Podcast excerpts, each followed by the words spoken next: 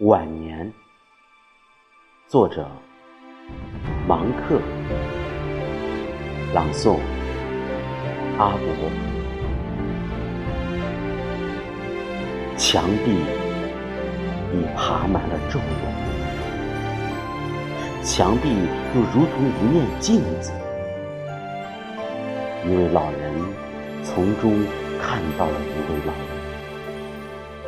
屋子里静悄悄的，没有钟，听不到滴答声。屋子里静悄悄的，但是那位老人，他却似乎一直在倾听着什么。也许人活到了这般年岁。就能够听到时间，他就像是个屠夫，在暗地里不停的磨刀子的声音。他似乎一直在倾听着什么，他在听着什么，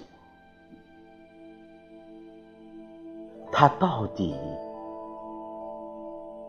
听到了什么？